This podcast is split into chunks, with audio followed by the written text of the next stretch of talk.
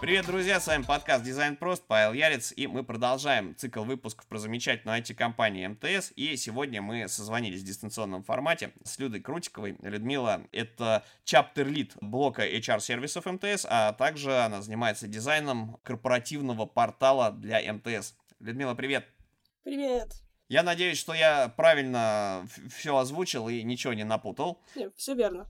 Отлично. Тогда у меня к тебе вопрос следующий. Мы обычно начинаем с э, того, что озвучиваем какой-то био гостей, чтобы, чтобы раскрыть, подсветить их как личностей, но э, тебе я хочу сразу вот как бы вопрос э, в лоб про то, чем ты занимаешься непосредственно, про продукт. Что такое chapter lead блока HR-сервисов, да, то есть что это за сервисы такие, и что такое внутренний корпоративный портал, из чего он состоит. Это крайне интересная вещь. Почему? Потому что если говорить про то, как э, в студиях устроены внутренние порталы, то, как правило, знаешь, это даже не там жир, конфлюенс документы, а это просто какой-нибудь блокнотик Notion, в котором есть внутренние странички, куда люди с, скидывают какие-то гайды, регламенты и так далее. А когда у тебя огромная IT-корпорация, корпорация, это прямо штука, которую прямо вот, вот хочется узнать, что там лежит, как оно работает, и, естественно, кто это и как делает. На самом деле, мне кажется, тут стоит посвятить начать с того, что хороший здесь вопрос, кто такой вообще чаптер лид. Я думаю, что в предыдущих выпусках уже гости рассказывали, кто такой чаптер лид, но это немножко нетипичная лидовская позиция. Она отличается от лидовских позиций в э, каких-то других компаниях, где тоже есть дизайн-лиды. Как правило, чаще всего это устроено так, что дизайн-лид — это прямой руководитель своих подчиненных дизайнеров. Э, в МТС это сделано немножко сложнее и немножко проще одновременно. Сложнее в том плане, что Lead здесь скорее функциональный руководитель своих дизайнеров. Что это означает? Что я не, не принимаю решений напрямую об их найме и увольнении. Это важно. Это значит, что они находятся в своей продуктовой команде и подчиняются своей продуктовой команде. Почему это важно? Потому что дизайнер, он как бы и должен быть частью продуктовой команды. А, мне очень нравится схема, при которой дизайнер, ну, все мы знаем, что есть шутки про то, что дизайнеры не айтишники, постоянно про дизайнеров в этих мемах забывают, и это вообще-то обидно. мы тоже айтишники. Да-да-да. Вот, а в МТС этот вопрос решен довольно хорошо. То есть дизайнер здесь действительно часть продуктовой команды. Он ходит, ну, у нас, по крайней мере, в Трайбе. Он ходит на планирование с разработкой, на грубинге с разработкой. То есть он полностью учитывается как полноценный член команды, нигде про него не забывают. Конечно, у этого есть некоторые минусы, так как, например, сложнее имплементировать э, классический правильный полный дизайн-процесс во всю эту историю. Ну, то есть про то, как задача ставится, как дизайнер ее обрабатывает, как он над ней работает, как он ее сдает, как он ее проверяет. Все эти, вот эти пункты, они мне не подконтрольны напрямую, потому что каждый из моих дизайнеров сидит в своей продуктовой команде. То есть для того, чтобы мне этот процесс им э, помочь внедрять, мне нужно, чтобы они его внедряли сами. А я просто помогала, э, рекомендовала или могла прийти там со своей чаптер-пушкой, так сказать, и поговорить с их руководителями по-хорошему. Так это назовем. Вот, это про то, кто такой вообще чаптер-лид. Отвечая на твой вопрос дальше, э, что такое, собственно, этот корпоративный портал, это тоже невероятный, э, невероятный космолет на самом деле внутренний. И тут немножечко предыстория, наверное, будет интересно послушать.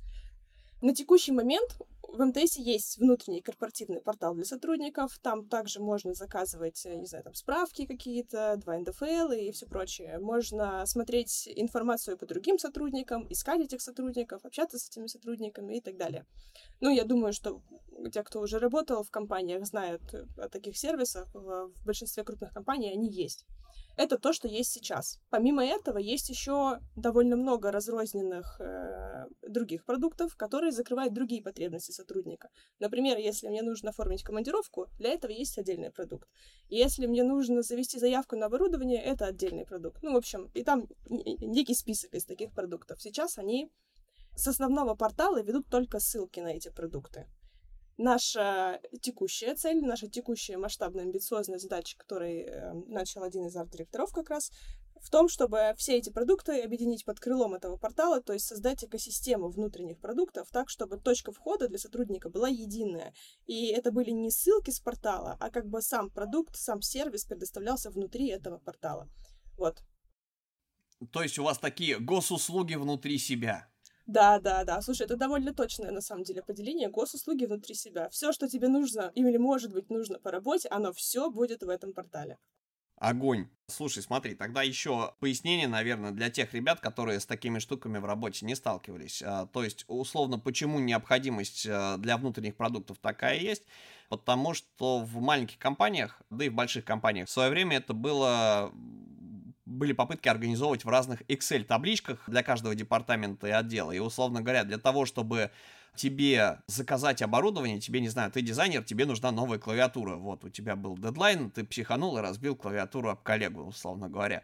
Тебе нужна новая. Тебе нужно раз в квартал, условно, или там с какой периодичностью это все происходит, а, написать заявку, да, а, которая на, на, на чье-то имя там каких-то чуваков, чтобы тебе подписал ее там а, начальник твоего отдела, чтобы подписал там начальник снабжения, чтобы подписал генеральный там или кто там за это отвечает, или бухгалтерия, чтобы тебя из твоего имя, фамилию, сумму и э, ссылку на этот продукт внесли, короче говоря, в список заказа, да, в эту самую, в табличку, этот процесс занимал огромное количество времени, а когда это все еще увязано в какую-то единую систему, да, то есть тебе нужно что-то заказать, или тебе нужно отпуск, или тебе нужно место на парковке, или тебе нужно забронировать переговорку, тебе нужно вот, вот для каждой задачи куда-то в свое что-то идти, собственно, и вот этот весь процесс, там вот этот геморрой, согласование, оно все, а, соответственно, внутри разных отделов а, очень плохо между собой матчилось и работало.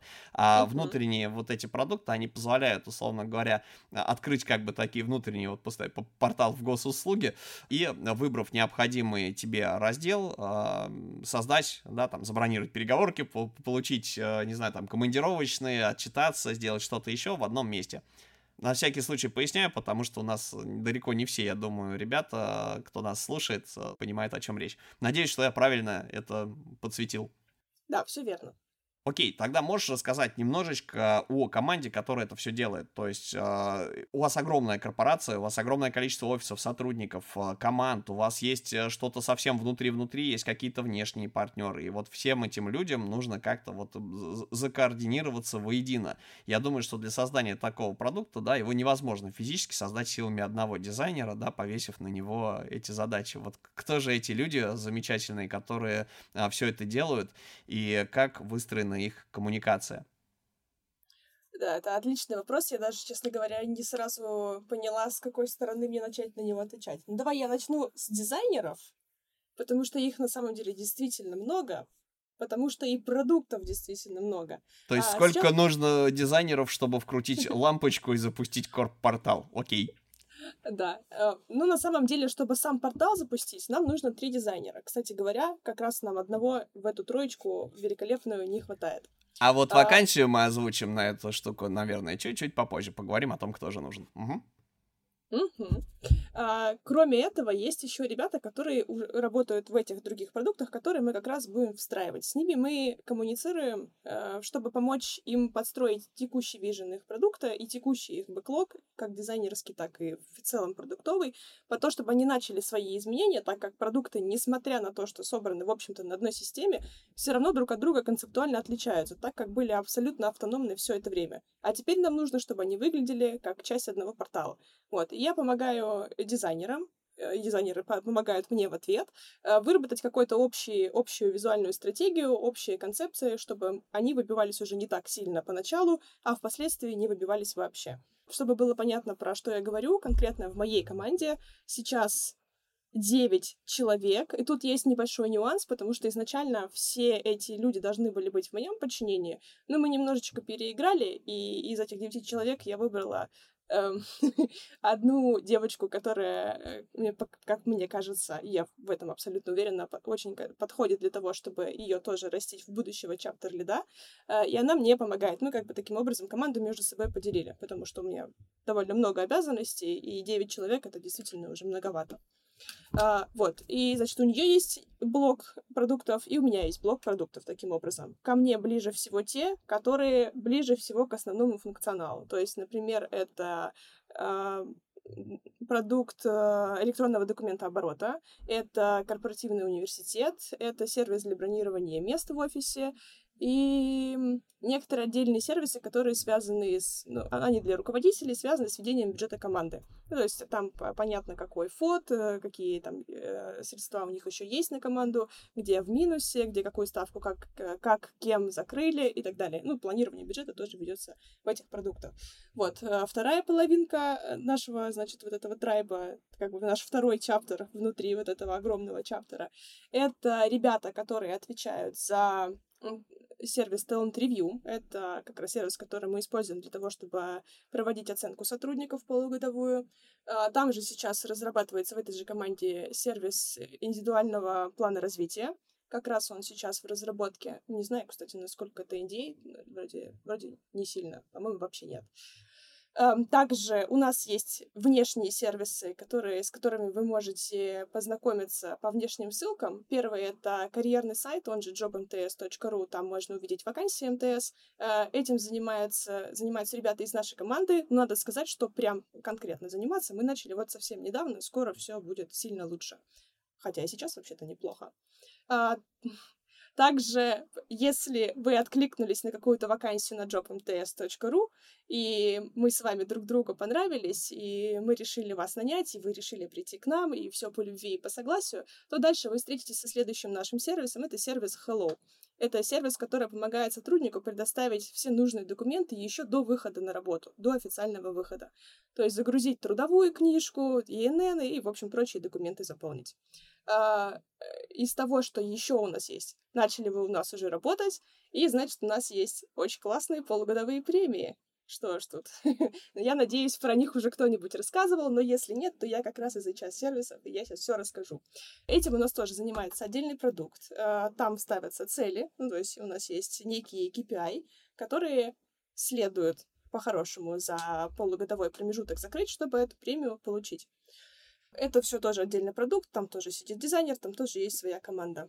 И также у нас есть эм, еще один продукт, который ко мне относится, за который я э, косвенно отвечаю. Это продукт, который называется «Моя команда». Он одновременно для рядового сотрудника и для руководителя. Ну, как бы существуют две ролевые модели. Для обычного сотрудника там просто показывается, кто входит в твою команду, кто твой прямой руководитель, кто твой функциональный руководитель, а, кто с тобой в одной линии находится, в одной линии подчинения, ну, как бы в одной команде. И куда еще ты по структуре можешь сходить, если, например, тебе какой-то вопрос нужно эскалировать. Ну и там также могут быть перечислены дополнительные люди, которые тебе нужны. Например, HR-BP. Ну, HR-бизнес-партнер — это человек от HR, который помогает тебе вообще в твоей жизни в компании справляться с трудностями, если они вдруг возникли. Можно один маленький уточняющий вопрос, вот, угу. потому что много классной информации, и а, вот HR-BP а, — это внешний какой-то сотрудник, типа вы привлекаете внешних HR-хантеров, или это внутренний внутренний сотрудник, но он просто вне этой команды? Это внутренний сотрудник, он вне этой команды. Это... Э, с чем бы это сравнить? Ну, грубо говоря, это представитель отдела кадров. То есть это мало отличается от э, компаний небольших, Просто в небольших компаниях не принято ходить и стучать HR на какие-то свои проблемы. Я тут специально говорю стучать, потому что в коллективе все сразу думают, что ты стучишь, а ты просто хочешь решить проблему. Вот здесь, здесь и вообще часто в больших компаниях для этого есть специально выделенный человек, Э, который отвечает на твои запросы. Это ты можешь просто пожаловаться на что-то, не знаю, если у тебя вдруг в команде не складывается общение так, как тебе хотелось бы, или кто-то что-то сказал, тебе показалось, что это было не то, что ты хотела услышать, можно такие вещи ему рассказывать. Если ты просто не знаешь, где оформить заявку на командировку, на отпуск, э, на оборудование, с этим тоже может помочь HRBP. В общем, у него довольно широкий спектр вопросов. Честно говоря, мне кажется, эти люди, они просто эм, ну, не побоюсь этого слова, святые, потому что иметь такое терпение, отвечать на такое количество абсолютно одних и тех же вопросов, это, в общем, это особые люди, их нужно беречь. Мне кажется, их нужно нанимать из преподавателей онлайн-платформ, потому что там происходит примерно то же самое. Да, да, я, согласна, я согласна. Вот, кажется, основные сервисы я перечислила, и команду, в общем-то, тоже перечислила. Окей, а можно немножечко, чуть подробнее, мне прям очень интересует история с момента, когда Никита Шехов озвучил, что, а, ну, у нас вот тут еще есть и корпоративный институт, вот, меня все время триггерит его э, упоминание, то есть это на самом деле настолько круто, когда компания внутри себя учит людей, причем не в рамках там одного отдела, когда условно так, ребята, знакомьтесь, это Коля, внешний коуч-консультант, он сейчас ликвидирует, да, там, условно говоря, какие-то проблемы в команде, а когда это происходит прямо вот от момента, как чувак пришел в, ну, работать на какую-то вакансию, да, и у него есть онбординг, ему говорят, что тебе не надо тратить теперь сейчас три месяца испытательного срока какого-нибудь на то, чтобы вообще узнать, как зовут людей и кто из них за что отвечает из ближнего круга общения, да, с кем ты будешь что-то согласовывать, э, с кем будешь утверждать свои проекты и кто будет приходить тебе с задачами. А когда тебе прямо реально показывают все, когда типа вот у тебя есть под рукой э, какая-то структура, и ты понимаешь, с кем ты взаимодействуешь, вот в том самом ближнем кругу там своего отдела и смежников, когда у тебя есть история, когда тебе не надо ни у кого там спрашивать, бегать, типа, ребята, э, мне нужно чего-нибудь дозаказать, оплатить какую-нибудь подписку или, не знаю, там съездить э, в отпуск.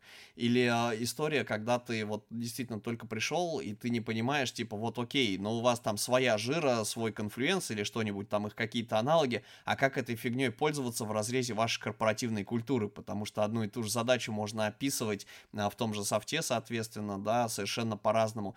И это просто, мне кажется, это настолько бомбически клевая штука, прям, что вот про это стоит подсветить. Вот, можешь немножечко рассказать про то, как происходит э, процесс э, найма, наверное, э, чуть-чуть попозже, но вот хочется именно про этот сервис чуть-чуть вот побольше затронуть, да, как, вы отбордите людей. На самом деле ты все сказал верно. К этому я хочу добавить что. Э, все, что ты перечислил, за это отвечает не один сервис, а скорее несколько, то есть группа сервисов. Такой комплекс сервисов, наверное, так будет точнее. Самое э, первое — это Корп, Корп Универ, он же корпоративный университет, который содержит просто тонну полезнейших курсов на самые разные темы. На самом деле нет вообще никаких ограничений для сотрудника по курсам, которые он может проходить. Понятно, что мы рассчитываем на разумность своих сотрудников, что они не будут только проходить курсы в рабочее время. Э, а будут еще и работать, конечно же. Но если не обращать внимания на э, эту деталь, то, ну, не знаю, будучи дизайнером, ты можешь пройти какой-нибудь вводный курс по фронтенду или по тестированию. Э, ну, вообще, по любой смежной специальности, или тебя интересует. Ты можешь, в принципе, курс архитекторов пройти, если тебе очень захочется. Ну, вот этих вот жутких разработческих архитекторов, которые для меня совершенно непонятно, чем занимаются с точки зрения разработки. Вот я знаю, что они занимаются очень важными вещами, но подробнее рассказать я бы не смогла. Вот, я, мне, наверное, стоит пройти этот курс для архитекторов. Он как раз нас совершенно недавно появился. Я уже слышала хорошие отзывы от своей команды, от разработчиков. Вот. Там также можно найти и анбординговые видео, которые помогают тебе заанбордиться в команду, понять, как у нас в целом устроены процессы, э, какой у нас там целевой дизайн процесс, например, то есть как мы хотим, чтобы с дизайнерами работали и сами дизайнеры как в этом процессе работали. Это помогает как раз прийти в свою команду, и если вдруг там процессы были далеки от идеала, помочь команде процессы, исходя из этого, выстроить. Там есть много, ну, с точки зрения дизайна вообще просто кладезь э, полезнейших курсов, в том числе, которые записаны там с Лешей Чупиным для Bank Bank Education в свое время. Я сама, вот вроде я все знала, все, что там рассказал, вроде бы я все знала, но я все равно с удовольствием все прослушала и посмотрела. В том, что касается анбординга уже в команду, это тоже интересный, но немножко болючий процесс. Здесь я хочу сказать, что ну, МТС большая компания, и как в любой большой компании, э, здесь неизбежен некий хаос. Ну, такой творческий беспорядок. Поэтому в каждой команде процесс анбординга может немного отличаться. Корпоративный университет и портал, текущий портал МТС, внутренний корпоративный, он, конечно, помогает, но также есть нюансы, которые тебе могут рассказать только в команде. И поэтому, так как я там за последние три месяца как раз наняла несколько дизайнеров, эм, могу сказать так. Мы сделали для себя вывод, что полезнее всего анбординг проходит, когда в нем заинтересованы сразу две стороны. То есть, когда я помогаю со стороны дизайна анбордиться дизайнеру, а команда подхватывает по всем остальным вопросам. Ну, то есть, техническим, что если куда-то доступы не работают, э, продуктовым, что, собственно, что это за продукт, как он работает и что дизайнеру предстоит там делать. Э, ну и все остальные вопросы, на которые они могут ответить соответственно. Здесь еще раз напомню, подключается Корп Универ, и еще у нас есть свои чек-листы, куда надо добавиться, кому надо сходить, кому что надо написать. В общем, все проходит, ну, на мой скромный взгляд, в нашей команде все проходит довольно гладко. Это просто бомбезная история, вот, э, то есть у вас не просто люди, да, то есть вот в, чё, в чем была засада там предыдущих там 10 лет работы, и мало у кого такие клевые ништяки были. Ты приходишь в компанию, да, то есть, ну, в принципе, компания предоставляет какое-то корпоративное обучение, там, при, причем интересные схемы зачастую, что, типа, если ты увольняешься раньше, чем ты его пройдешь, что ты там э, оплачиваешь какую-то часть от этого дела и так далее, а здесь, ну, как бы, ну, ну до него было трудно попасть. То есть, э, доводилось работать в корпорациях, там была история, что для наших сотрудников у нас есть учебный класс, и мы в нем там из серии не раз в неделю собираемся, и у нас там курсы какие-нибудь про бизнес, ну вот в основном про бизнес, про KPI, про управление и так далее, чтобы людей э, на, на, на вырост как-то делать. Но не было истории зачастую, например, там, если говорить про дизайнеров, про верстальщиков, про фотографов и людей, которые организовывали рекламно-маркетинговые мероприятия, к сожалению, вот для них этого не было, и нам приходилось самостоятельно коллаборироваться и э, друг друга обучать. Достаточно хорошая история, когда коллектив к этому расположен. Но вот когда коллектив выжит как лимон и всем некогда, вот, э, это, естественно, накладывало определенный отпечаток, скажем так, на качество вот этих обсуждений, хотя они были все равно важны. И вот то, что у вас в компании сделано, я считаю, что это просто бомбическая вещь, и про это надо просто кричать и говорить об этом, включая это в текст вакансии. Вот, то есть это мы, мы снимаем с вас кучу геморроя и э, помогаем вам просто вот проникнуться корпоративной культурой и получить кучу-кучу классных знаний, которые помогут вам в работе и развитии. Перед тем, как э, задавать следующие вопросы касательно непосредственно команд, процесса найма, процесса обучения людей, процесса их анбординга, я бы хотел вот э, все-таки оживить традицию подкаста и раскрыть тебя как человека, который э, этим всем занимается. Всегда очень интересно, когда смотришь на заряженного человека, который любит свою работу, который э, очень активно и долго может о ней рассказывать, имеет глубокое погружение. Вот интересно, как человек к этому пришел. Можешь немножечко рассказать о том, как э, ты вот дошла до той жизни, до, до, жизни жизни такой, до той позиции, в которой сейчас находишься, и как пришла к тому, чем занимаешься. Потому как э, зачастую непонятно, откуда такие люди классные берутся. То есть э, все считают, э, что они возникают из ниоткуда, знаешь, с параллельной реальности появились, и вот сразу, значит, э, раз, и появился человек, и появился корпоративный универ. А человек к этому, естественно, может идти годами, а и прийти в какую-то компанию, все это там строить или поддерживать, пройдя огромный тернистый путь. Ты можешь чуть-чуть про себя вкратце да, конечно. Какой дизайнер не любит говорить о себе? Давай, знаешь, как начну? Я скажу какие-то страшные цифры, типа я там 12 лет в дизайне, из них 6 лет в продуктовом, что я делала до этого, я делала графический дизайн и в студии работала, а теперь расскажу чуть поподробнее. На самом деле, мне кажется, самое важное, что всегда помогало мне вообще в жизни, в карьере, ну и помогает до сих пор, разумеется, не то чтобы это в прошедшем времени, это какое-то стремление к осознанности, к самокопанию, может быть, к здоровой рефлексии э, и немножечко к перфекционизму.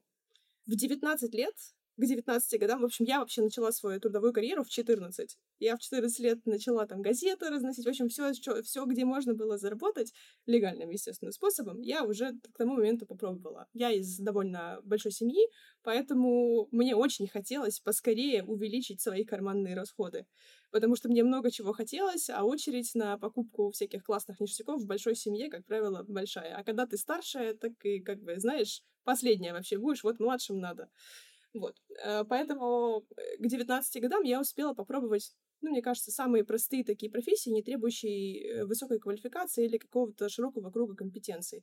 Ну, то есть продавец мороженого, там, флайеры раздавать, что-то вот такое простое. Я даже делала аквагрим, я до сих пор с теплотой вспоминаю эти времена, потому что меня туда заманила подруга, и это, кстати, было моей самой прибыльной подработкой с точки зрения трудозатрат до сих пор. В 19 лет я решила, что хватит с меня этой лакейской работы, как выражался Шелдон в, в теории Большого Взрыва, и я решила поискать работу настоящую, серьезную, взрослую. Я открыла HeadHunter тогда еще, и там, значит, в поиске вакансий нужно было указать особые навыки. Я не знаю, может быть, кто-то еще помнит, что в поиске такое было. Сейчас это немножко по-другому выглядит. Я такая, «А какие у меня особые навыки? Что я вообще умею? И у меня вот самая правильная мысль, которая пришла мне тогда в голову, это спросить себя, что я умею, что я люблю и что я хочу делать. И чтобы все это сошлось в одном месте. То есть я тогда ни про какой икигай не слышала вообще. Эм, но я задала себе этот вопрос, я, значит, и из навыков я вбила Photoshop, кажется, или что-то вроде того, потому что я на тот момент довольно часто делала всякие мемы с друзьями, фотожабы и прочее. Ну, ладно, была не была. Наш человек. Классический путь, абсолютно вообще. Мне кажется, это идеальный путь вообще в дизайн, потому что он тебе помогает очень очень много самой разнообразной информации раздобыть и самого разнообразного опыта, который тебе весь целиком и полностью пригождается. Так я нашла свою первую работу в полиграфии, знаете, вот эти обычные фото на документы, фото на печать, э, ксерокопия, печать э, обычных черно-белых документов, там, прошивка дипломов и так далее.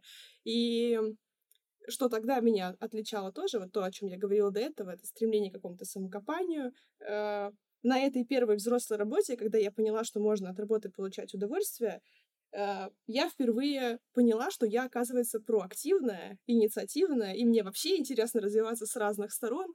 У нас в, в этой компании была заправка картриджей, и, значит, делали ее только сотрудники мужчины, потому что почему-то это считалось какой-то совершенно невероятно сложной работой, которую да девочки и не хотели делать, потому что она грязная. Один раз перезаправишь картридж, и у тебя черные сопли потом.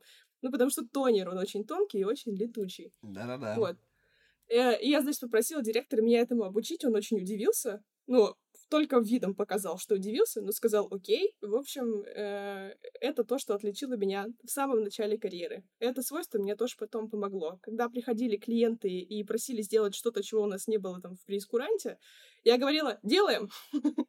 Называла какую-то цену, придумывала, как это сделать, и потом рассказывала директору, типа, и он всегда мне говорил, эм, когда я уже э, речь зашла об увольнении, о том, чтобы оттуда перейти и искать работу посерьезнее, он мне говорил, ну, может, ты все-таки передумаешь, ну, давай я тебе сделаю ассистентом директора, например, или заместителем директора, хочешь? И это было так мило, и даже когда я уже работала в продукте, все еще иногда он мне писал и спрашивал, ну, как там, Людмила, у тебя дела? Ну, может быть, все-таки надумаешь?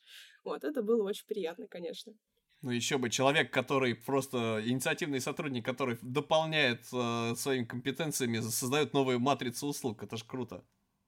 Ну, да, конечно. Я тогда, кстати, не осознавала, что это какой-то плюс. Я просто, ну, как бы, была собой. Вот такой вот я была тогда человек. В 19 лет энергии через край, конечно. Это сейчас у меня ресурс кончается за два часа созвонов.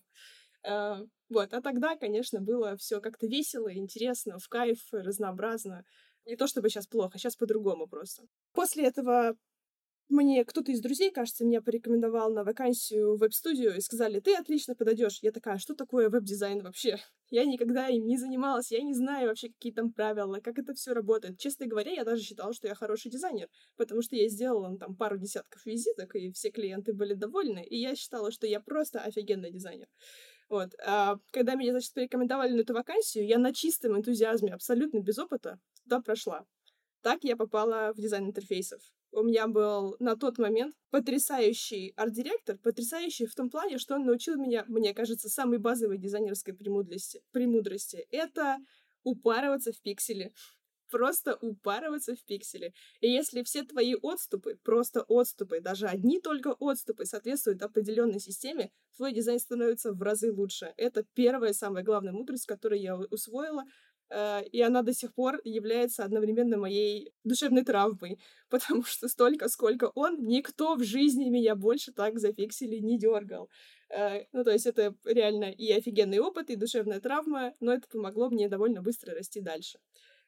После была еще одна студия в моем родном городе. Я сама, кстати, из Уфы э, в Петербург переехала года четыре назад. Э, то есть это были довольно такие простенькие провинциальные веб-студии с простенькими заказами, и все, что стоило, там, не знаю, дороже 300-400 тысяч за заказ, это вообще была редкость, и такие заказы выцарапывались.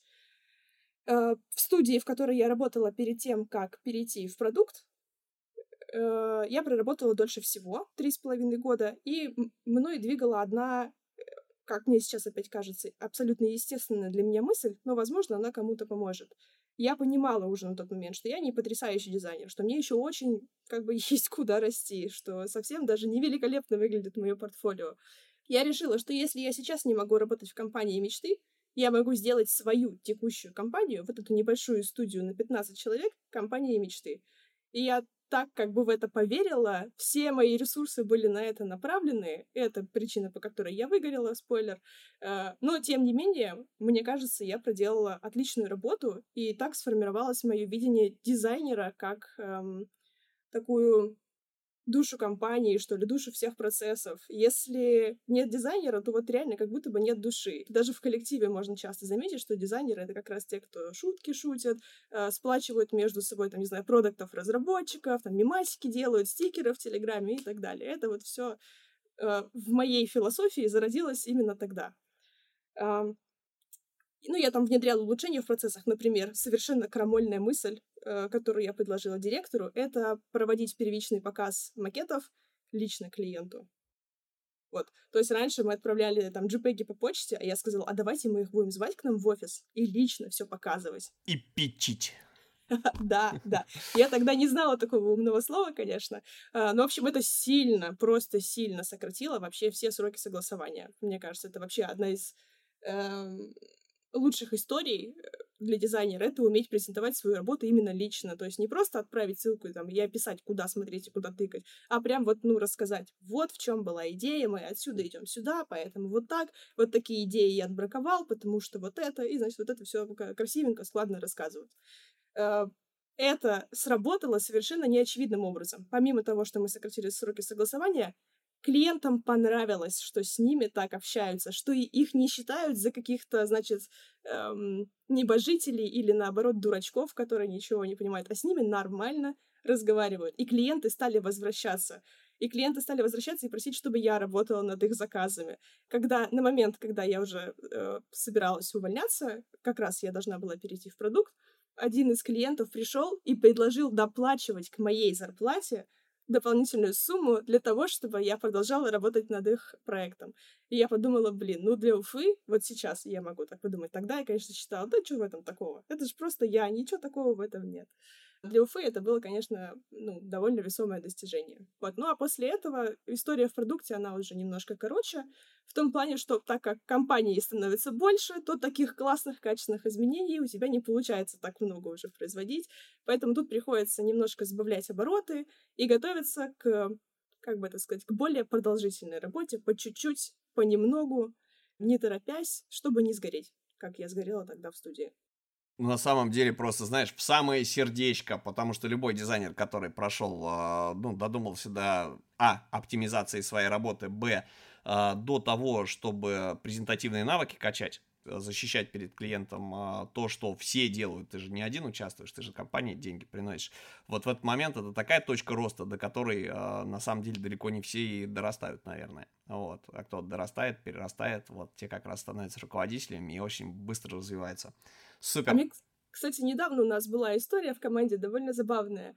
Э, мы разговаривали с CPO на тему чувствительности дизайнеров к любого рода критике и вообще комментариям по макету. Так вот, если ты работаешь в студии, и если ты пытаешься настроить процесс презентации э, конечного результата заказчикам, тебе приходится научиться адекватно на эту критику реагировать и адекватно на нее отвечать. Именно конструктивно. То есть не говорить, ты что мне вообще говоришь, нормальный макет, ну ты вообще, ты нормальный, и давай выйди отсюда, все, вот тебе твои деньги. Ты так сделать не можешь. Тебе нужно объяснять, тебе нужно учить заказчика своего.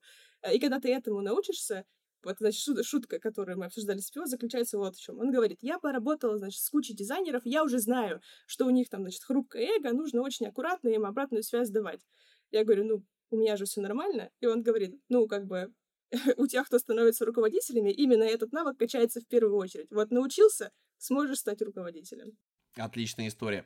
Окей, а вопрос. В МТС ты как пришла? Вот можно вот этот момент? Потому что, ну, на самом деле видно, да, что и с э, полиграфией ты очень хорошо так, э, да, работала. Ну, то, что вот в, Уфе у тебя было, это, мне кажется, прям бомбическая история, потому что и суммы, которые ты называешь, да, с проектами, и история про общение с заказчиками, это очень важно. Вот ты перешла в продукт.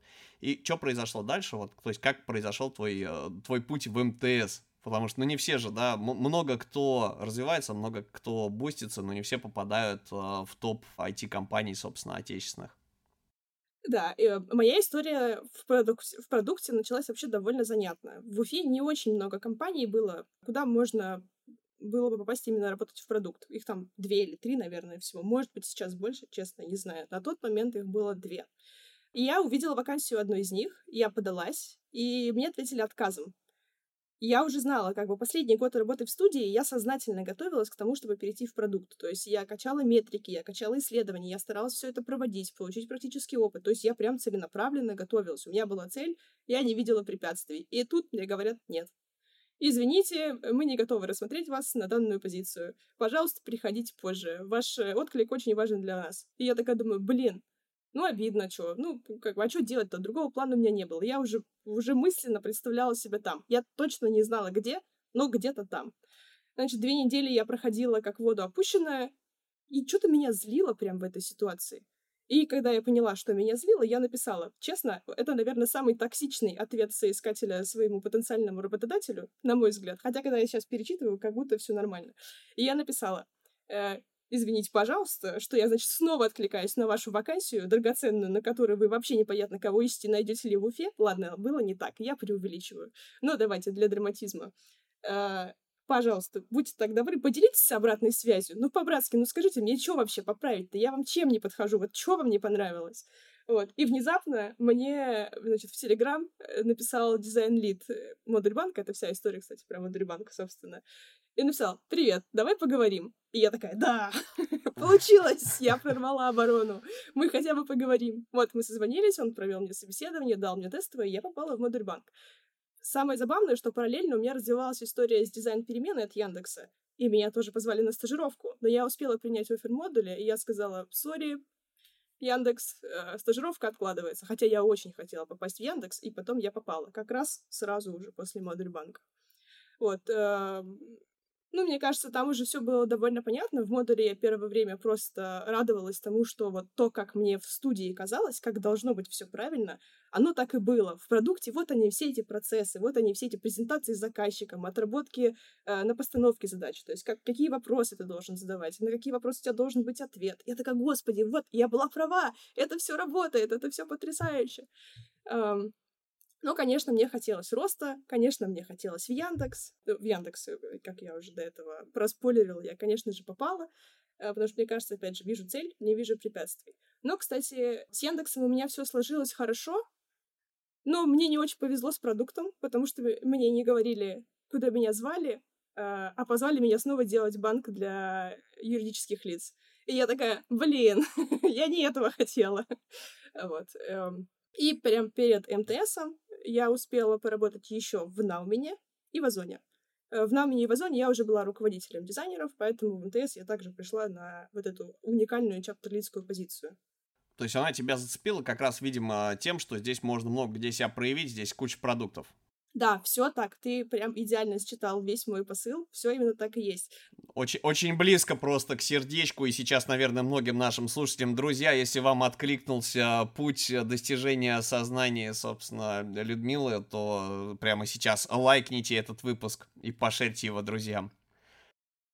Э, мне кажется, что это как раз то, чего мне и не хватало. На самом деле, иронично, но собеседование с МТС Э, в самом начале, вот весь там, все эти полтора часа, которые мы общались, первую половину мне было скучно. Я такая, ну, ничего нового, как бы, руководителем я уже была, проекты меня не заманишь, я не знаю, чего мне интересно можете предложить. И тут они заговорили про проект, потом они заговорили про людей, а потом заговорили про процессы. Я такая, хм, хм, то, а что надо. Вообще-то, это же вот, вот как бы в моей голове была картина, и вот она передо мной нарисовывается. Это что вообще за везение такое? И, в общем, я, роняя тапочки, прибежала в МТС. Вот э, так все и было. Супер. Просто э, мне, мне, мне кажется, дико вдохновляющая история. Окей. Вот эти замечательные люди, почему, собственно, мы задаем вопросы, да, не только про продукты рассказываем, про компании, а вот э, помним, что вот люди работают с людьми. Людмила и ее путь это действительно очень важная штука для того, чтобы вызвать эмпатию, просто и понять, насколько круто в продукте может реализоваться дизайнер, и э, что история про корпорации это не просто какая-то унылая штука с кучей согласований, а это прям куча заряженных классных людей, с которыми приятно работать, которые делают офигенные продукты. А я бы хотела прям дополнить тебя здесь. Сори, что я тебя перебиваю. А, но если вдруг кто-то сейчас работает в небольшой студии, да даже если в большой студии, не знаю, в токсичном коллективе, с, с ужасными заказчиками, которые вообще ничего не понимают и просят красный с зеленым смешивать, это, во-первых, не конец света, во-вторых, все зависит только от вас. Вот вы можете сами изменить свою жизнь, поставить себе цели, э, нарисовать себе какой-то путь к этим целям и начать движение. То, что, то, где вы сейчас находитесь, это то, куда вы пришли, потому что не знали, куда идти. Ну а теперь, возможно, благодаря этому выпуску, знаете. Вот это название выпуска поставим «Хватит, дизайнер, тире, хватит жить с абьюзером, смени работу». Приходи в МТС. Да, на самом деле э, это действительно круто. Люда, просто вопрос тогда к тебе следующий. А, вот смотри, как человек, который прошел путь, а, у которого есть внутренний заряд, ты понимаешь, что тебе хочется работать с такими же людьми, тебе хочется помогать с таким же людям, нести лучики света этому миру. И исходя из этого, ты, я так понимаю, формируешь коллектив, потому что ты являешься нанимающим менеджером, и вот было бы очень здорово а, не из уст HR или кадровика, да, какую-то вакансию там по пунктам описанную а, озвучить, а именно тебе, как а, лиду, который нанимает людей, которые с ними проводят а, собесы, вот спросить, как ты относишься к найму, какие люди тебе нужны, какие качества кандидатов ты ценишь, и как не надо вести себя на собеседовании. Как надо, у нас умеют рассказывать все, но как-то это не особо работает. Вот, вот как не надо приходить на собесы и каким людям не нужно, а, не, не хотелось бы видеть рядом с собой, а каких хотелось бы. А, хорошо, давай начну тогда отвечать с конца.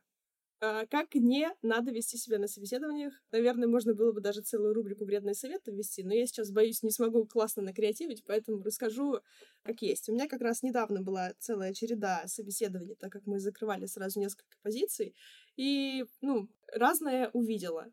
Могу сказать, кстати, что у нас очень хорошо работают HR, и э, совсем странных кандидатов, ну, я вообще не припомню. Что не надо делать? Нужно, вот когда ты готовишься к собеседованию, нужно хорошо подумать, что ты вообще хочешь о себе рассказать. Это все знают. Классический совет. Прорепетируй самопрезентацию свою. Как ты расскажешь про опыт, как ты расскажешь про проект. Прям, не знаю, перед зеркалом, другу, маме, бабушке, папе, кому угодно. А, но когда тебе задают вопросы, не надо бояться переспрашивать, не надо бояться ответить не то, и не надо бояться взять время на подумать. Вот, вот эти три вещи, они очень важны. Э, чаще всего из того, что мне режет слух на собеседованиях, это как раз кандидат, э, ну, побоялся, что у него нет времени подумать, ему нужно быстро ответить, и он сказал, ну, какую-то, ну, чушь она даже, ну, как бы на ответ-то не похожа. И я думаю, ну, ну чё ж ты? И мне приходится его как бы переспрашивать. Ну, давай, дорогой, расскажи, что ты на самом деле имел в виду? А, вот. Ничего страшного, вы не потеряете ничего время, если вы скажете, сейчас я буквально секундочку подумаю, это важный вопрос. Все нормально, я с уважением к этому отнесусь. Также не надо забывать про то, что не только компания собеседует вас, но и вы собеседуете компанию. Все ваши вопросы, которые вы задаете, они все имеют значение. И я, я как нанимающий менеджер, их всех очень внимательно слушаю, помимо того, что стараюсь достаточно подробно ответить. А, и это показывает мне, что кандидату вообще в работе важно. То есть, если кандидат только спрашивает, а там мемчики-то у вас в чате рассылаются вообще, как там у вас весело в коллективе, и если это единственные вопросы, которые он задает, то я думаю, хм, ты как бы, ну, работать-то собираешься вообще? Ну, давай, как-то, не знаю, еще что-нибудь спроси, что ли. А он ничего не спрашивает и ходит, я думаю, ну нет, ну маловероятно, что мы сработаемся. Вот, и здесь мы подходим как раз к ценностям, которые, которыми я оперирую, когда нанимаю людей. Для меня очень важно, чтобы у человека была банальная, базовая трудовая этика.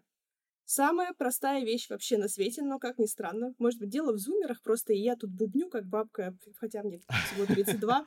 Может быть, я чего-то не понимаю, но вот когда человек способен вовремя встать, вовремя начать работу, уложиться в сроки, которые он назначил, вовремя работу закончить, сдать, рассказать, передать, написать, это идеальный сотрудник уже на 50% как минимум, а то и на 80%. То есть это просто банальная трудовая этика. Э, не люблю людей, которые, например, опаздывают на созвоны там больше, чем на 3 минуты, еще и не предупредив, еще и без уважительной причины, сразу охота треснуть. Мне эти 3 минуты могут быть критично важны. Вот. Ну и, соответственно, на собеседование опаздывать это вообще просто моветон. Если вы вдруг опоздали, э, ну, кстати, если вы вдруг опоздали на собеседование, не, не посыпайте голову пеплом и не начинайте извиняться на 12 разных ладов. Спокойно извинитесь и предложите начать. Все, не нужно. Потому что когда... Ой, извините, пожалуйста, я опоздал, у меня тут собака сживала ноутбук, кошка пописала на мои документы. Не надо, это все вообще никого не интересует. Вы пришли, важнее быстрее начать. Все. А, еще из ценностей. Ну, значит, э, сказала про трудовую этику. Очень ценю самостоятельность ну, то есть это просто умение самостоятельно поискать ответ на свой вопрос. Я всегда с удовольствием отвечаю на все вопросы своих сотрудников, соответственно, и кандидатов на собеседованиях тоже. А, но если ты приходишь на работу, мне хочется, чтобы ты был способен найти свой ответ и без меня. На случай, если я вдруг была очень занята и не смогла э, прочитать Телеграм или, не знаю, ну просто я была занята, была на другом созвоне, чтобы человек за это время не потерялся, спросил еще хотя бы кого-нибудь или в идеале нашел прям этот ответ. И я могу быть спокойна, когда я нанимаю такого человека, что даже если произойдет какой-то кризис, какой-то, не знаю, кошмар, там все придется переделывать, что он э, не потеряется в потоке вот в этом хаосе. То есть просто способность к самоорганизации и к поиску, к самостоятельному поиску ответа. Э, ну, вообще, для дизайнера, мне кажется, это тоже супер must-have, потому что, когда ты берешься за проект, тебе все равно приходится проводить какую-то самостоятельную аналитику, даже если у тебя все есть.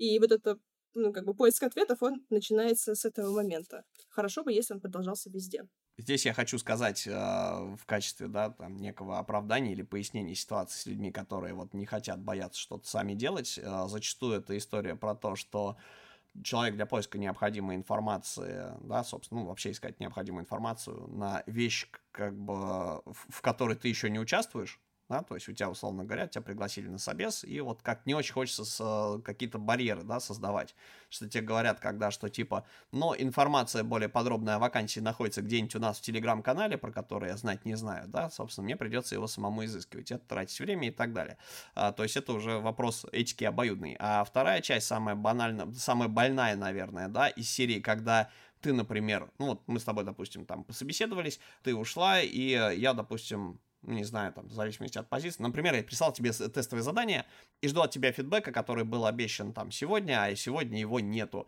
И вот понятно, да, что есть люди, которые пойдут, доколупаются, там, начнут сниться в страшном сне твоим коллегам просто, просто от них никуда там в соцсетях не деться, они сами всех найдут, значит, как Шерлок Холмс, всем напишут, типа, ай-яй, что делать, и так далее, да, и уже твои коллеги докопаются до тебя. Но а для некоторых это такой маркер, потому что, опять же, в корпоративном секторе, кому доводилось работать, иногда это воспринимается как попытка прыгнуть через голову руководства, и человек думает, блин, вот насколько неэтично сейчас из каждого утюга звучать в человека, который не да, как бы, который обещал со мной созвониться, вот, он подумает, что я псих, и не надо со мной связываться, потому что моего руководителя, типа, не будет в жизни ничего, кроме меня, который заполнит собой всю его вселенную рабочую. Ну, как бы, есть вот этот консерн, просто хорошо, что мы это вот проговорили, потому что если ребята решат откликнуться на вакансию, которую мы, кстати, чуть-чуть попозже а, озвучим, да, им, наверное, это будет важно. Да, конечно. На самом деле, как, как и во всем, истина где-то посередине, во всем важен баланс. Э, если ты самостоятельно, это не значит, что нужно вообще все самостоятельно делать. Руководитель как бы тоже для чего-то нужен, чтобы тебя бустить в том числе, и быстрее тебе что-то предоставлять. А, но и э, как бы в другую крайность подать тоже не нужно. Всегда можно во всем сесть и поговорить с руководителем и договориться о конкретных границах. Окей, а, тогда давай попробуем про тех, кто тебе сейчас нужен, то, поскольку я, насколько понял, если я тебя правильно услышал в начале выпуска, да, то ты сказала, что я сейчас ищу двоих и одного очень срочно. Нет. Нет, ладно. Ты, ты услышал все не так. Короче, смотри, на портале у нас вот на этом самом космолете портале, который объединит под своим крылом эту тонну просто внутренних продуктов и сделает их всех частью себя самого, у нас будет три дизайнера. Сейчас есть два, включая меня. И одна позиция свободна. Вот, и эта вакансия, она очень горит, потому что задач много, у нас есть э, срок для MVP, нам нужно в него уложиться, а для этого нужно успевать делать некий спектр задач, который был рассчитан на трех дизайнеров. Вот, поэтому вакансия горит. Это не значит, что как только человек придет, придется сразу делать все. Нет, такого нет. Все равно мы выделяем время на анбординг. Именно поэтому вакансия горит, потому что мы учитываем это время на анбординг. Итак, кто на эту вакансию нужен? Я уже говорила до этого, что я очень ценю исполнительность, банальную трудовую этику, поэтому здесь я повторяться не буду. Из того, что нужно по хардам. Э, я вижу на этой позиции либо медла, который очень хочет учиться и готов э, быть как бы руками э, своего наставника, ну, как руками. Это не значит, что вообще ничего делать самостоятельно не нужно. Просто нужно быть готовым к тому, что тебя будет каждый шаг управлять, направлять и так далее. Либо э, уверенный состоявшийся сеньор, которого можно посадить, и он самостоятельно поймет, что ему делать. Не, опять же, конечно, будет все, будут даны все вводные, проведено необходимое погружение, выделен и объяснен спектр задач, но так, чтобы не приходилось сеньору объяснять, куда ему, собственно, идти задавать свои э, вопросы, что ему еще непонятно, чтобы он мог уже сам разобраться, что вот это аналитик, вот у него есть такая информация, это продукт, у него я вот это спрошу, а теперь я все это собрал, консолидировал, вот мои замечательные макеты, я их уже поисследовал, смотрите результаты. Вот. Какой-то один из этих двух в зависимости от того, сложится ли у нас химия на собеседовании, это, это я не успела сказать. Вот, это еще, еще один важный параметр, на который я смотрю, это складывается ли у нас просто человеческая химия. Так получилось, что у нас в команде, вот нас сейчас там 9 человек, э, и у нас все как бы попарно или по тройке совместимы. Но не так, что это круг образовывается, а там очень много кросс-связей. Ну, то есть, как бы у нас такая... Ну, типа овны и скорпионы, например. Такой тиндер для дизайнеров. Э, там, кстати, э, ты вот сказал про знаки зодиака, а у нас другая штука. У нас есть два Данила и две Насти. Вот. Ну, то есть, например, вот так. Есть два человека, а, три человека, которые бегают, из них э, двое там, например, не пьют, не курят. Но есть еще два других человека, один из которых как раз бегает, который, в общем-то, не прочь сходить по барчикам э, и так далее. Ну вот, в общем, и там интересы, там кто-то играет в теннис, тоже два человека играют в теннис, кто-то увлекается или увлекался диджеингом, тоже там три таких человека. И вот все эти интересы пересекаются. Поэтому, когда я на собеседовании смотрю на человека, помимо того, что он мне подходит по хардам и софтам, у меня есть внутреннее руководительское вот это вот волшебное магическое ощущение, подойдет этот человек сюда или нет. Это и есть химия, про которую я говорю.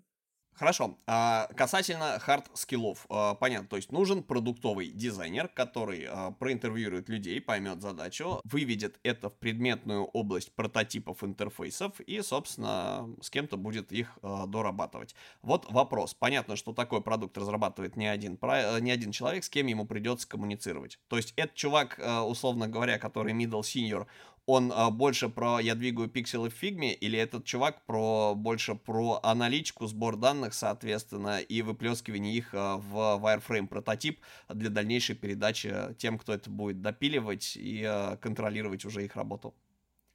Э, давай я скажу абстрактнее. Это человек, который умеет решать поставленные задачи. На самом деле, все из того, что ты э, обозначил, в, в разных пропорциях. Ну, в смысле, допустимо, чтобы это были разные пропорции. Не обязательно 50 на 50 или 20 на 80. А главное, чтобы задачи, которые перед человеком были поставлены, он смог так или иначе их решить.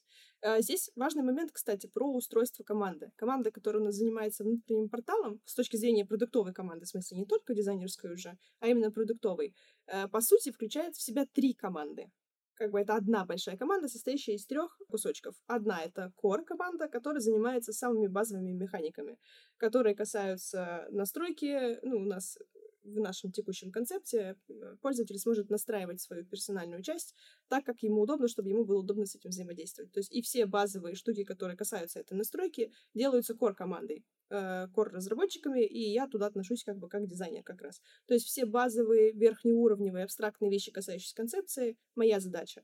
Есть также две фичи команды, которые как раз делают наполнение для этого портала.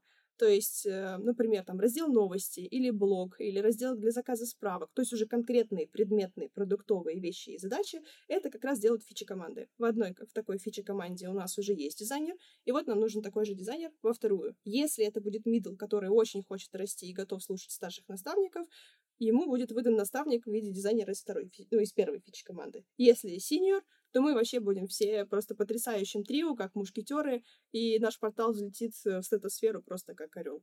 Огонь. То есть, в принципе, это должен, это должен быть человек-реализатор с выростом в концептуальщика. Да, и я еще не от... забыла, что я не ответила на твой вопрос, с кем ему, собственно, придется взаимодействовать. В каждой фиче-команде есть продукт, есть два аналитика, два фронта и три бэка, если я не ошибаюсь, и два тестировщика. Взаимодействовать придется со, со, со всеми этими людьми. И еще вдобавок ко всему CPO, который глобально отвечает за всю концепцию, ну, как бы от бизнеса. Вот. Ну, CPO я думаю, что все-таки реже, потому что в основном с ним взаимодействую я, то есть скорее это через меня будет взаимодействие. Но со своей командой напрямую, ежедневно, на деликах, э, там, на еженедельных грумингах, при получении задачи, при демонстрации задачи и так далее э, довольно плотно.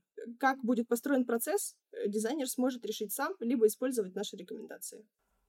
Можно еще одну боль на всякий случай, да, то есть это, чтобы снять этот вопрос и барьер может быть. То есть вот, э, например, для меня самой главной болью в корпоративном сегменте и в работе с ним является то, что у тебя такой день-трындень получается каждый день. А, то есть, а, когда ты работаешь над каким-то продуктом, в котором много людей задействовано, тебе на работу фактически времени не остается. Ты с утра сажаешь попу за компьютер, и, соответственно, 10, с 10.00 э, до 18 с чем-нибудь э, ты сидишь в разных конфколах, и вот э, либо ты общаешься там, да, и э, все ждешь, когда же, когда же, когда же уже я смогу открыть, там, условно говоря, макеты, таблички, текстовый редактор или что-нибудь еще, чтобы поработать работу. То есть вот э, как, как вы это лечите и как эти боли снимаете. Потому что все-таки дизайнер это человек, который работает ручками и головой, а не только головой и не только ртом. Как руководитель, который занят и как дизайнер, и как руководитель, могу сказать, что у меня эта боль, она как бы вообще вообще X10, и мой календарь, он больше похож на Тетрис, только там как бы строчки не сгорают, к сожалению, хотя было бы здорово. А, э, дизайнерам приходится, на самом деле, не сильно-то и проще. Тут ты прав. Э, как мы решаем это у нас сейчас? Если мой арт-директор будет слушать этот выпуск, то ей наверняка это не понравится. Но у нас есть такой лайфхак. Мы в календаре бронируем время специально для работы, чтобы туда не ставили созвоны. А, я своим ребятам рекомендую бронировать не больше трех дней в неделю так, ну, потому что иногда тебе и не ставят созвон, ты просто работаешь. При этом, если созвон все-таки нужен, и там много людей, и нет ни у кого другого времени, то окошечки остаются. Вот. И кажется, что это пока самое эффективное, к чему мы пришли. Плюс мы стараемся, каждый у себя уже в команде, э, выделить какой-то день в неделю, который для всей команды будет без созвонов. Ну, кроме экстренных ситуаций, понятное дело, когда прот упал, все упало, кошмар, пожар и вообще ужас. Вот. Окей, а если говорить про хардовые скиллы, а, то есть конкретно в чем руками нужно работать, э, кто эти люди, да, соответственно, что должен быть такой MVP сотрудника, которого ты готова рассматривать на эту вакансию. Извини, что я так подробно докапываюсь, но просто, знаешь, часто есть такая история, что на каком-то своем уровне абстракции мы э, пояснили то, что мы хотим, да, оно не матчится, допустим, с тем, что в вакансии написано. Uh-huh. Вот, э, вот если говорить про э, базовый стек технологий, технологий, которым должен владеть человек, который придет на эту вакансию? Вот что он должен уметь, этот самый middle или senior, который будет разрабатывать внутренние продукты? Э, первое, очень хочется назвать, прям э, очень-очень, это умение работать с компонентами. Это очень абстрактно и верхнеуровнево намеренно, то есть я специально не говорю с дизайн-системой, а именно с компонентами. Понимать, зачем они нужны, почему их не стоит детачить, как их правильно собирать, если уж пришлось. Это вообще супер, просто если человек умеет, и у него внутри компоненты, значит, не лежат группы, которые называются фрейм, фрейм 2 миллиона 800 тысяч и вот это вот все, это уже просто супер базовый минимум. Если поверх этого человека кажется не токсик, еще и в команду вольется, я бы хоть так забрала, честно, потому что, оказывается, оказывается, что работать с компонентами умеют все-таки не все дизайнеры. Вот, если спускаться ниже, то, конечно, в идеале, чтобы у человека был какой-то опыт э, создания э, продукта или э, реш решения задач внутри продукта, если не создание с нуля, ограниченного дизайн-системой. То есть умение работать с дизайн-системой, с гайдлайнами, не изобретая при этом новых компонентов, а умея обходить вот эти места, где каких-то компонентов, может быть, не хватает. То есть не изобретая ничего нового, а умея работать именно в этих ограничениях. Это очень важно. Я бы еще отнесла к хардам, кстати, а не к софтам, умение предлагать больше одного варианта, потому что это тоже дизайнеры иногда этим грешат, они там придумают один вариант, влюбятся в него и пытаются меня убедить, что он лучший, а я вижу, что можно оптимальнее. Вот, если человек умеет предлагать два варианта, это еще один жирный плюс. Просьба а... пояснить момент данный, да, то есть это просто такая история, от которой мы, наоборот, себя лечим чуть ли не с коучами и психологами зачастую, mm-hmm. да, то есть э, очень хорошая вещь, которую в свое время, ну, мне лично ее там а, Игорь Коропов и Сережа Попков вбили, так сказать, э, на подкорке своими диалогами о том, что вот лучше сделать один вариант максимально проработанный, чем предлагать 10 тысяч вариантов. Почему? Потому что у людей, даже у тех, которые давно в сфере, вот есть вот это когнитивное искажение, как только ты пошел пилить какие-то варианты дополнительные, если первый из них недоделанный или недополированный напильником, все, ты, короче, создаешь Франкенштейна, который не является конечным решением задачи, это все какие-то полуфабрикаты, над которыми еще работать. И создавая следующие варианты, ты создаешь, во-первых, тому, кому их пытаешься продать, проблему выбора, а, что тоже больно, и самое главное, ты в геометрической прогрессии создаешь кучу этих вариантов, а, плодя себе лишнюю работу. То есть вот можешь уточнить, что именно ты под вот этим, типа, предлагать больше одного варианта э, решения имеешь в виду, а то это звучит как, типа, нет, вот человек, который придет и тут мне, значит, разложит, знаешь, как этот чуваки, которые в плаще такие плащераспахиватели, которые, типа, билетик нужно, а если билетика нет, вот тебе в другое поле э, плаща, там, не знаю, документы, например. Ну, нет, конечно, я не про такую историю. Э, очень хорошо, что ты уточнил. Мне очень хочется подчеркнуть, что в том, что ты сказал, особенно важно про проработанность варианта. Если дизайнер приносит не один вариант, но проработанный, со всеми корнер-кейсами, со всеми нюансами, которые могут пойти не так, или пользователь может сделать не так, или что-то сломается, неважно. Если дизайнер это проработал, то это тоже годится. Короче, что я пытаюсь сказать? Когда мы решаем задачи портала, мы стараемся не просто создать продукт, мы стараемся создать гибкую систему, так как в нее будут встраиваться другие продукты. И эта система должна быть просто максимально гибкой, потому что продукты, ну, очень разные, будут в этот портал встраиваться. И нам нужно сейчас, несмотря на то, что нам нужно выдать MVP, но нам даже на этапе MVP нужно придумать такую систему и такие правила, как бы такие гайдлайны создать, чтобы по ним было понятно, легко, и нам ничего не стреляло в ногу при собственном вот этом встраивании продуктов. Поэтому очень важно делать больше одного варианта, просто чтобы мы не упустили еще один возможный классный вариант. Все, как бы это все. То есть мне не нужно 10 тысяч вариантов. Просто еще один проработанный вариант. Вот. Оба они должны быть проработаны. Ага, а, то есть аль- это, альтернатива. Да, это наш способ отработки, э, как бы это сказать, того, что может пойти не так, чтобы мы были максимально уверены в том, что мы предоставим оптимизированную платформу для тех, кто будет в нее встраиваться. Окей, ну то есть это история, если на высоком уровне абстракции э, устраивать дизайнерский стендап, то это из серии, когда ребенка зачали, готовимся, вот, э, покупаем все для девочек, а рождается мальчик, и ему да, это да. не подходит. Да, именно угу. так и есть. Но просто очень много чего может пойти не так, и еще мы стараемся максимально все упростить, и я постоянно, я очень люблю этот вопрос, спрашивать, от чего еще мы можем отказаться, что еще здесь лишнее, что еще мы можем здесь убрать. И часто, когда ты делаешь первый проработанный вариант, ты туда впихиваешь вообще все.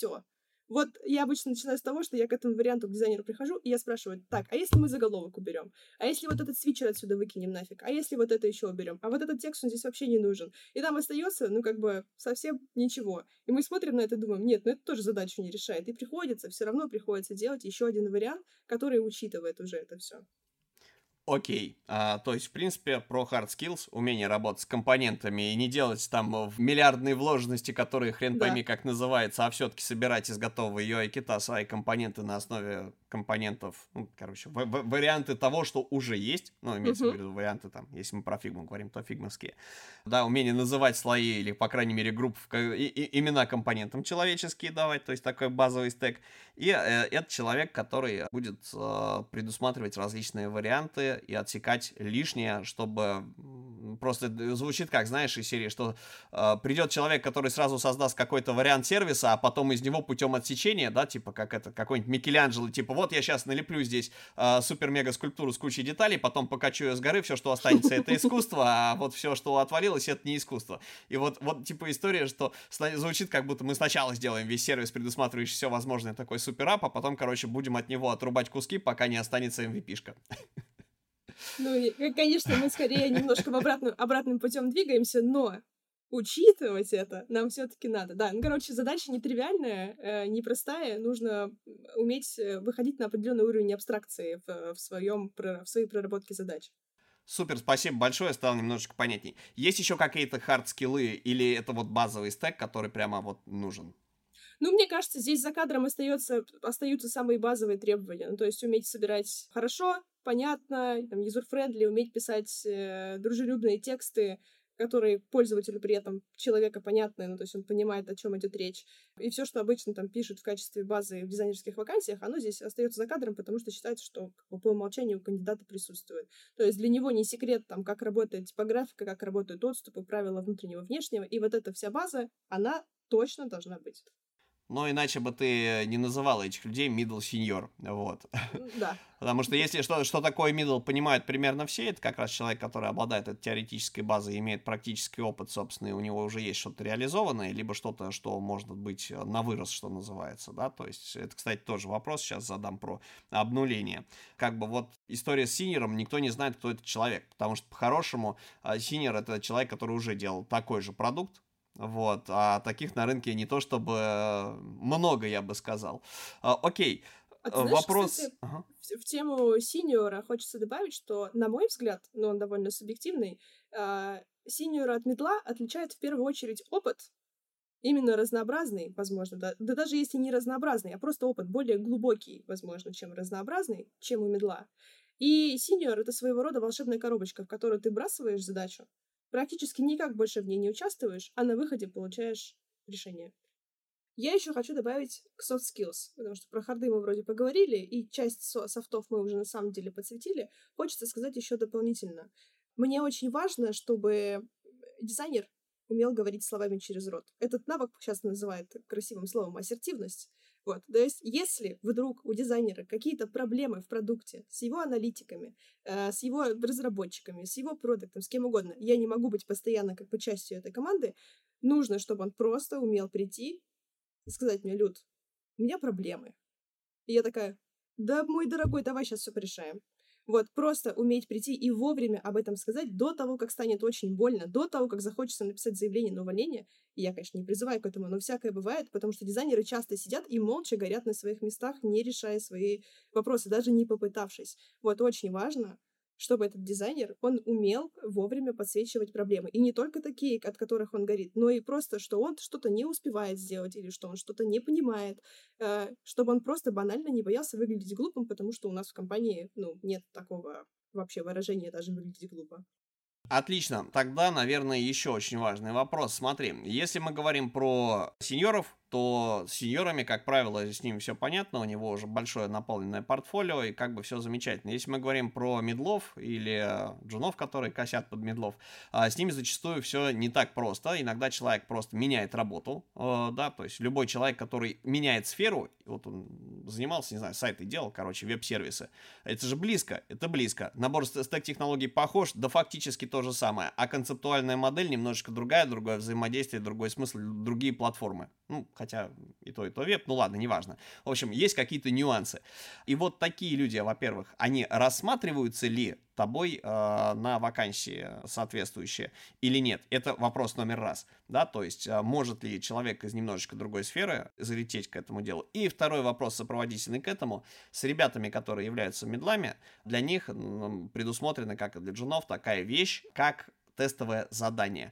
И вот здесь э, возникают вопросы кому давать тестовые задания, кому нет, и как его выполнять. Почему уточняю этот момент? Потому что в прошлом году, например, пытался в банк, э, да, как бы залезть, вот, э, я как постеснялся, да, то есть все выглядит таким образом, что, типа, нам нужен очень умный самостоятельный человек, мы вроде как готовы поотвечать на вопросы, но на вопросы, да, на тестовые задания дано там, ну, условно говоря, три дня срок выполнения, а на вопросы мы тебе ответим день на пятый, потому что некогда, знаешь, из серии. То есть, как э, что будет в тестовом задании, условно говоря, э, для тех, кто вот может его получить, для кого оно предназначается, и как э, по нему получать обратную связь, если что-то непонятно. Поняла, давай снова пойду с конца, потому что протестовое — это самое интересное и, возможно, э, самое страшное, что вас всех ждет, потому что у нас нет тестового. Я никому не предлагаю тестовое, я делаю хуже. Эта собачка делает больно по-другому. Я заставляю прямо во время собеседования эм, отвечать на практические прикладные вопросы, генерировать какие-то решения. Фигму открывать не нужно. Это чем-то похоже на лайфкодинг, конечно, у разработчиков, но фигму открывать не нужно. Конкретно на эту вакансию совершенно точно вы столкнетесь с тем, что я вам покажу, значит, некий концепт портала, который нарисовала для нас студия, так как, ну, конечно, нам нужны были разные взгляды. Я уже говорила, мы хотим максимально гибкий инструмент. И нужно будет ответить на ряд моих вопросов касательно этого концепта.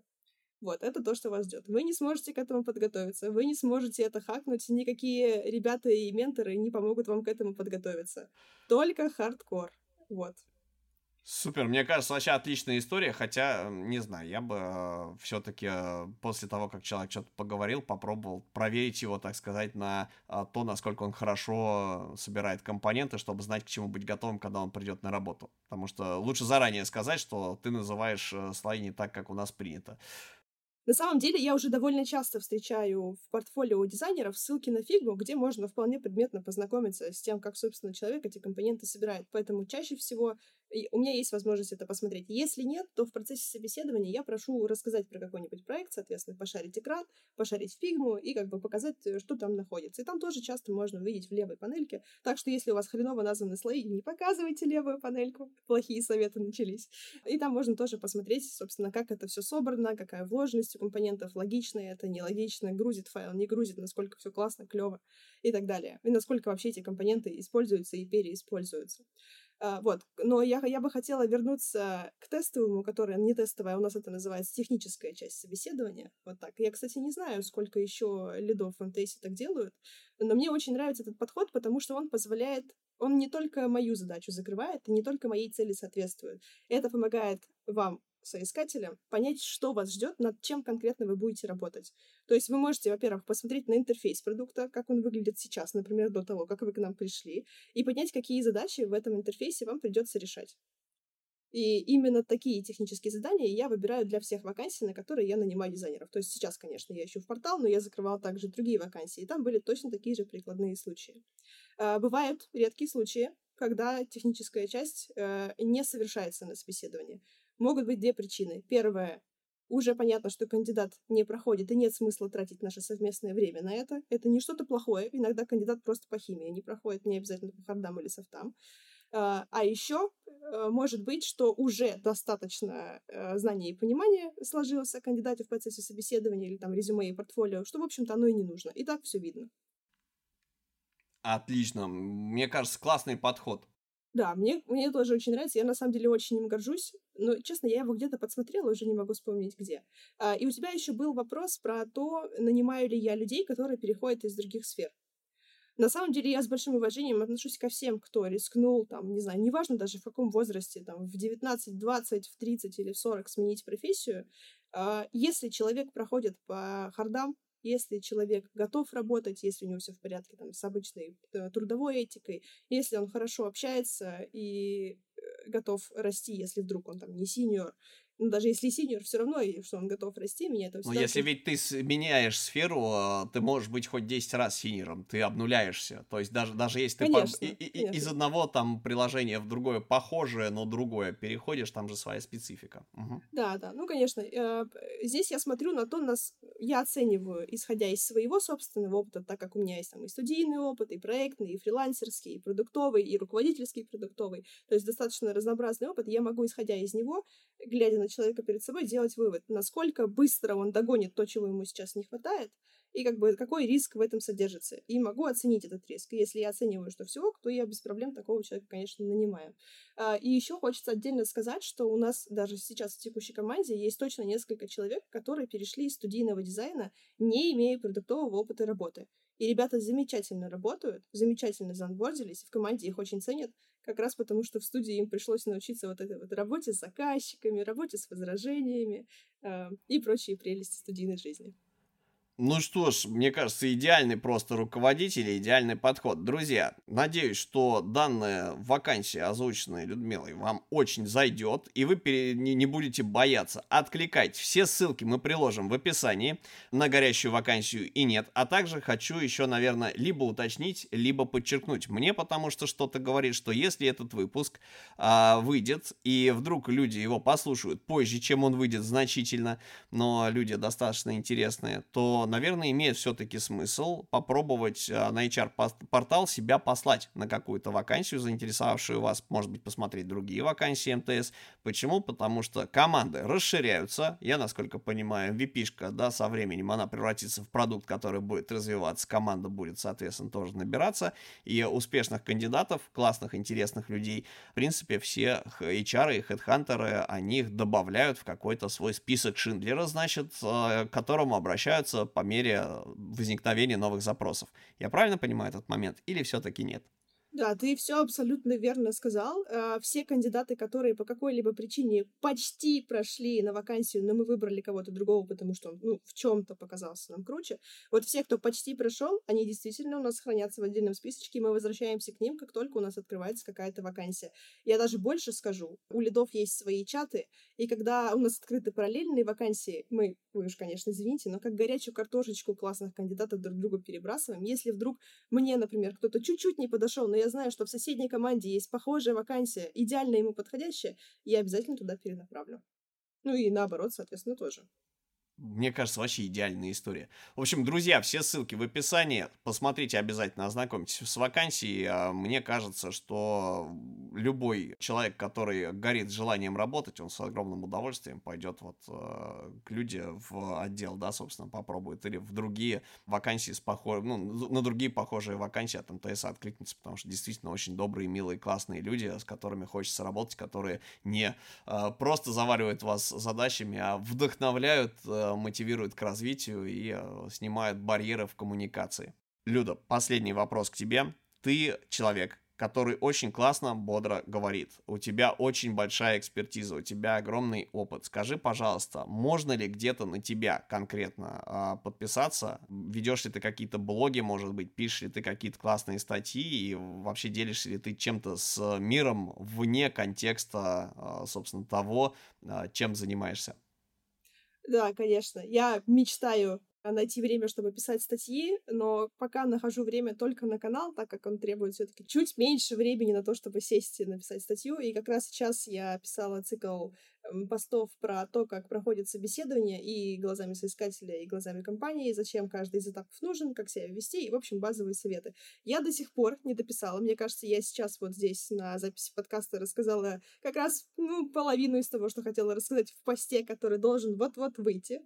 Э, вот. В общем, в любом случае, телеграм-канал у меня и вправду есть. Я веду его, к сожалению или к счастью, скорее про софтовые вещи, чем про хардовые, потому что, ну, про хардовые, честно, я уже даже не знаю, что можно добавить ко всем этим классным каналам, которые уже ведут другие классные ребята. А вот про софты хочется говорить постоянно, потому что мне кажется, что дизайнер без софтов и дизайнер с софтами, между ними огромная разница, и вот тот, который с софтами, он будет расти сильно быстрее и там сильно глубже или шире, чем просто хардовый, пусть и крутой дизайнер.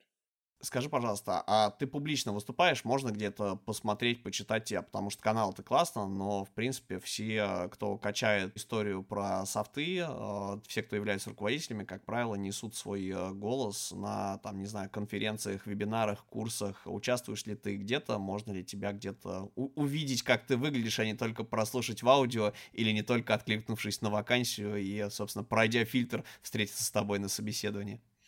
Uh, да, это хор- хорошо, что ты про это вспомнил. На самом деле у меня есть только одно публичное выступление. Оно есть в записи на Ютубе на конференции DAMP. Это Уральская конференция. Я выступала, сейчас бы не соврать, в 21 году. 21 а может быть и 22 у меня уже все перепуталось в голове. В общем, ссылку, я думаю, тоже мы можем приложить в описании. Uh, там я рассказывала то, как я вижу место дизайнера в команде. Uh, возможно, немножко сумбурный, но рассказ скорее состоит из нескольких cool story из моего уже продуктового опыта. То есть истории, которые происходили со мной, и вот я как раз их на этом выступлении рассказываю огонь. Друзья, все ссылки в описании. Просто все, мне кажется, суперски интересная, классная, бодрая история у нас произошла. Классный диалог, собственно, с Людмилой. Спасибо тебе огромное. Ты зарядила меня и наших слушателей позитивом и бодростью. Мне кажется, супер бомбически интересный разговор э, произошел. Вот, друзья, все вопросы для Людмилы вы можете оставить в комментариях к этому выпуску, либо лично их направить вместе с резюмешечкой в отклике на вакансию. Все ссылки у нас будут в описании. Ссылку на все каналы каналы, да, опять же, оставим. Посмотрите обязательно выступление Людмилы на этом самом дампе. Сможете посмотреть э, воочию, с кем вам предстоит на собеседовании встретиться.